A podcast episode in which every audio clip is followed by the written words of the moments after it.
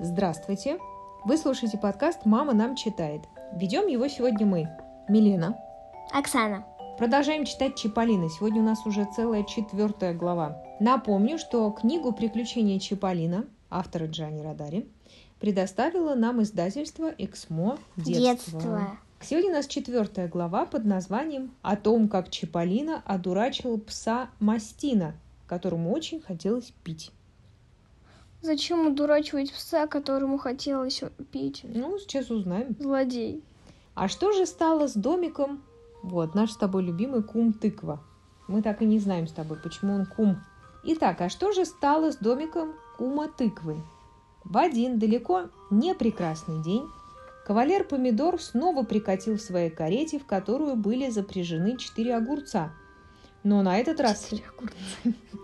Но на этот раз его сопровождала дюжина лимончиков. Без долгих разговоров кума тыкву выгнали из домика, и вместо него поселили там здоровенного сторожевого пса по имени Мастина. Мастина-пластина. Ну, так. Вот вам, заявил помидор, угрожающе посматривая вокруг. Теперь все ваши мальчишки научатся уважать меня. А прежде всего тот пришлый оборванец, которого мастер Винограденко взял к себе в дом. Правильно, правильно, глухо пролаял Мастина. Что же касается старого дурака тыквы, продолжал сеньор Помидор, то это научит его повиноваться моим приказаниям. А если ему очень хочется иметь крышу над головой, то для него всегда найдется уютное, удобное местечко в тюрьме. Там на всех хватит места. Мастер Винограденко и Чиполлино, стоя на пороге мастерской, видели и слышали все, что происходит, но не могли ничем помочь старику. Кум Тыква печально сидел на тумбе и щипал себя за бороду. Каждый раз при этом у него в руке оставался клок волос. В конце концов он решил бросить это занятие, чтобы не остаться совсем без бороды – и начал тихонько вздыхать. Ведь вы помните, что у кума тыквы был большой запас вздохов. Наконец, сеньор Помидор влез в свою карету. Мастина сделал стойку и отдал хозяину честь хвостом. «Смотри, стражи, хорошенько!» – приказал ему кавалер на прощание. Хлестнул по огурцам, и карета умчалась в облаке пыли. Так звучит хлестнул по огурцам. Был чудесный жаркий летний день. После отъезда хозяина Мастина немножко погулял перед домиком взад и вперед, высунув от жары язык и обмахиваясь хвостом, как веером. Но это не помогало. Мастина изнемог от жажды и решил, что ему не повредил бы добрый стаканчик холодного Пиво. Абсолютно верно. Да, правильно. И собаки, и мальчики в этой книге пьют пиво. Не, ну а что? Хлестнуть по огурцам же можно? Значит, и пиво можно. Тоже верно. Он огляделся по сторонам, высматривая какого-нибудь мальчишку, чтобы послать его за пивом в ближайший трактир. Но на улице, как назло, никого не было. Трактир, ты знаешь, что такое? Это питейное заведение. Битейное. Не битейное, а питейное, где выпивают. Но сейчас давай с тобой все-таки посмотрим в словаре. А еще здесь на картинке у него голова желтая, а руки как у человека. И собака такая гигантская. И чем этот дом не угодил тому этому. Куму тыквы? Да. Если в него вон как хорошо все помещается, все норм. Ну, кум тыквы же, помнишь, это же тыква. Она большая, крупная. Итак, давай посмотрим, что такое трактир. Трактир. Оказывается, что это слово польское. Заведение, в котором можно иметь за известную плату кушанье и напитки. То есть, если говорить современным языком, то это Кафе. Кафе. Абсолютно верно. Правда, в сапожной мастерской перед открытой дверью сидел Чиполлино и усердно вощил дратву. Но от него шел такой горький Что луковый такое запах. дратва? Не помнишь опять? Дратва – это кожаные шнурки, которые использовал мастер Винограденко для, Сапог.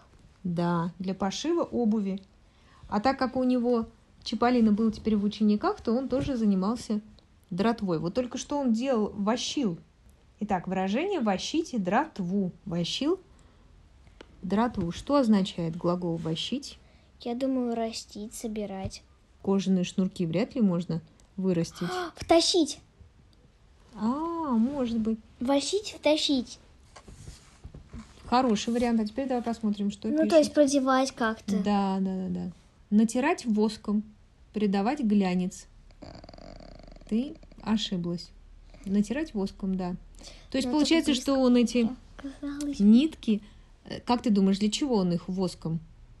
Чтобы они скользили, чтобы они не скользили, Чтобы шить было удобнее, да. Я думаю, чтобы скользили и шить кожу было удобнее. чтобы они скользили, чтобы они не скользили. Так мы с тобой узнаем, как занимаются сапожным делом. Да, Прочитав. сами. при- приключения Чиполлино. Но от него шел такой горький луковый запах, что Мастина не решался позвать его. Однако Чиполлино сам увидел, что пес Хочет пить. изнывает от жары. «Будь я не Чиполлино, если я не сыграю с ним шутку», – подумал он. Или не спою шутливую песенку. А зной становился все сильнее, потому что солнце поднималось все выше. Бедному Повезло. Мастина, да, бедному Мастина так хотелось пить. «Чего это я наелся сегодня утром?» – припоминал он. «Может быть, мой суп пересолили? Во рту горит, а язык тяжелый, будто на него налипло фунтов двадцать замазки». Тут Чиполлино выглянул из двери. «Эй, эй!» – окликнул его Мастина слабым голосом. «Вы ко мне обращаетесь, сеньор?» «К вам, к вам, юноша!»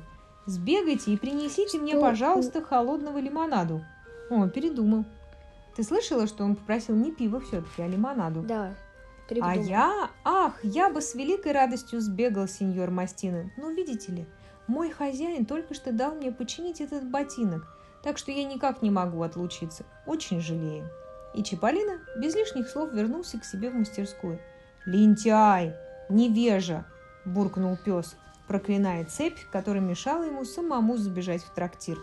Через некоторое время Чиполлино показался снова. «Синьорино!» – проскулил пес.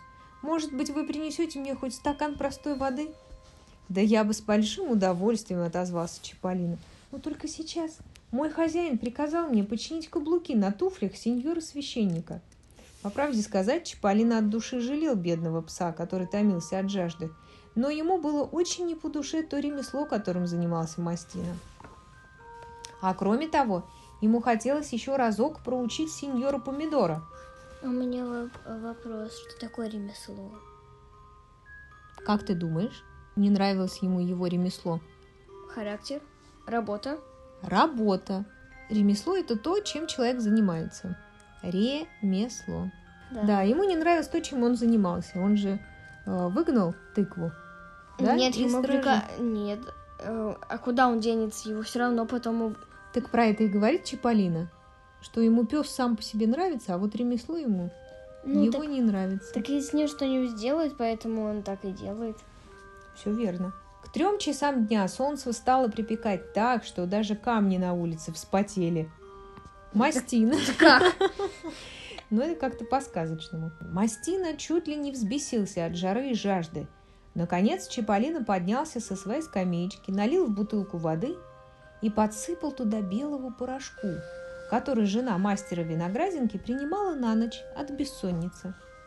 Заткнув пальцем горлышко бутылки, поднеся ее к губам, он сделал вид, что пьет. «Ах!» — сказал он, поглаживая себя по животу. «Какая чудесная, холодная, свежая вода!» У Мастина потекли слюнки, так что ему на минутку стало даже легче. «Сеньор Чиполлино», — сказал он, — «а эта вода чистая?» «Еще бы! Она прозрачнее слезы, а в ней нет микробов». «Помилуйте, эту воду очистили и процедили два знаменитых профессора. Микробы они оставили себе, а воду дали мне за то, что я починил их туфли». И Чиполлино снова поднес бутылку к рту, притворяясь, будто пьет. «Сеньор Чиполлино», — спросил удивленный Мастина, — «как это у вас получается, что бутылка все время остается полной?» «Дело в том», — ответил Чиполлино, — «что эта бутылка — подарок моего покойного дедушки. Она волшебная и никогда не бывает пустой. А вы мне не позволите отхлебнуть немного, ну хоть глоточек, один глоточек». «Глоточек? Да пейте сколько хотите», — ответил Чиполлино. «Я же сказал вам, что моя бутылка никогда не пустеет». Можете себе представить, как обрадовался Мастина. Он без конца благодарил доброго сеньора Чиполлино, лизал ему ноги, вилял перед ним хвостом, Даже со своими хозяйками, графинями Вишнями, он никогда не бывал так обходителен. Чиполлино охотно протянул Мастина бутылку. Пес схватил ее и с жадностью осушил до дна одним глотком. Посмотрев на пустую бутылку, он удивился. «Как? Уже все? А вы же мне сказали, что бутыл...»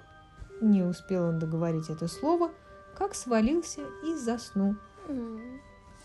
Чиполлино снял с него цепь, взвалил пса на плечи и понес к замку, где жили графини Вишни и кавалер Помидор. Обернувшись назад, он увидел, что кум тыква уже вновь завладел своим домиком. Лицо старика, высунувшего из окошечка растрепанную рыжую бородку, выражало неописуемую радость. «Бедный пес», — думал Чаполина, идя к замку. «Ты уж прости меня, пожалуйста, но я должен был сделать это. Неизвестно только, как ты отблагодаришь меня за свежую воду, когда проснешься». Ворота замка были открыты. Чиполлино положил В смысле, собаку. благодаришь?